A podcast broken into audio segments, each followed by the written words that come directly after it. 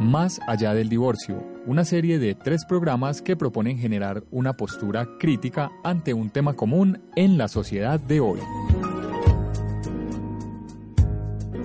Bienvenidos a Más allá del divorcio, una serie de tres programas en donde hablaremos de la desintegración familiar por motivos de la separación. A lo largo de cada emisión se le dará a conocer a usted como oyente los problemas y las situaciones que se pueden generar al tomar una decisión de acabar con la relación y llevarla en malos términos. Busca que las parejas se concienticen de las consecuencias que puede dejar en ellos, en los hijos y en el entorno social. En este primer encuentro hablaremos del contexto y la historia que se presenta alrededor del tema. Capítulo 1. Divorcio en conflicto.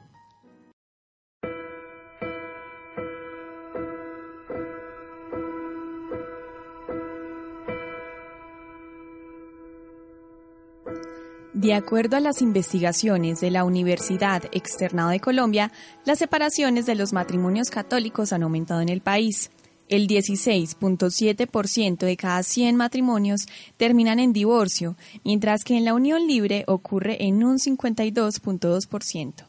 Además, se estima que las razones principales son infidelidad, desenamoramiento y problemas económicos.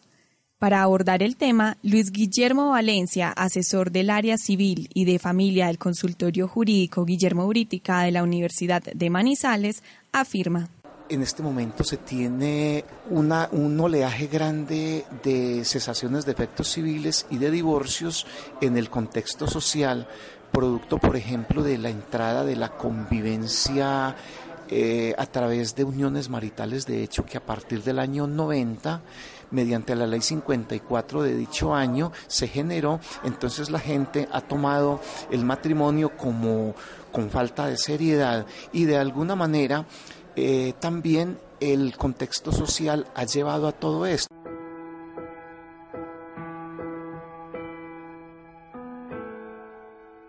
Por otra parte, la Iglesia Católica es una de las instituciones que más ha generado polémica frente a la separación.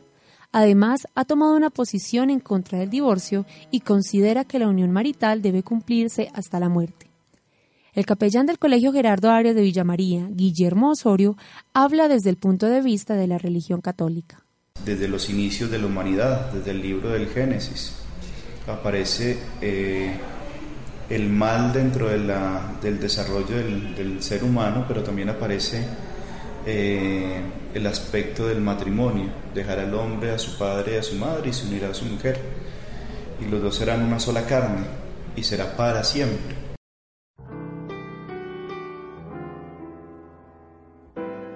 A la infidelidad, el desenamoramiento y los problemas económicos se le suman las diferencias entre el matrimonio católico en el que ya no hay tolerancia y no tienen un compromiso firme ante Dios y el cristiano que por su parte piensan más en comunidad y en pareja.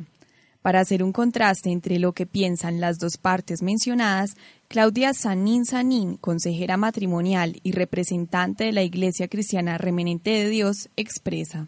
Los matrimonios cristianos, creemos nosotros los cristianos que duran mucho más que un matrimonio católico por los principios que se les da antes del matrimonio, durante el matrimonio y en cualquier circunstancia o dificultad que ellos están pasando, lo que se les enseñe cómo se pueden restaurar y cómo se pueden formar.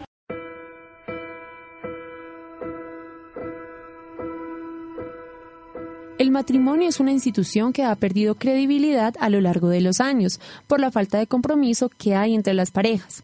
En la separación se presentan cinco etapas emocionales, que son shock, negación, caos emocional, aceptación y recuperación.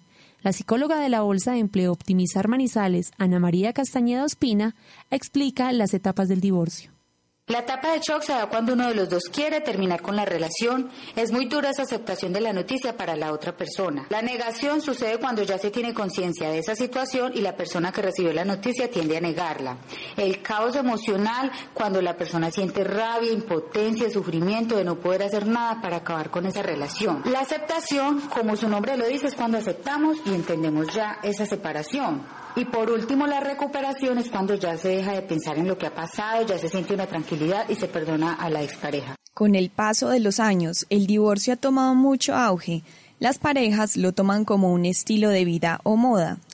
Los jóvenes crecen con una mentalidad diferente. Antes se casaban para convivir toda la vida. Ahora no quieren sentirse atados y prefieren la unión libre. La desunión no siempre es mala. Lo malo es llevarla de una manera inadecuada, que provoque problemas en el entorno familiar y social. En nuestra segunda misión hablaremos de las consecuencias psicológicas que la desunión deja en los hijos y cómo los afecta. Acaban de escuchar el primer capítulo de Más allá del divorcio. Divorcio en conflicto.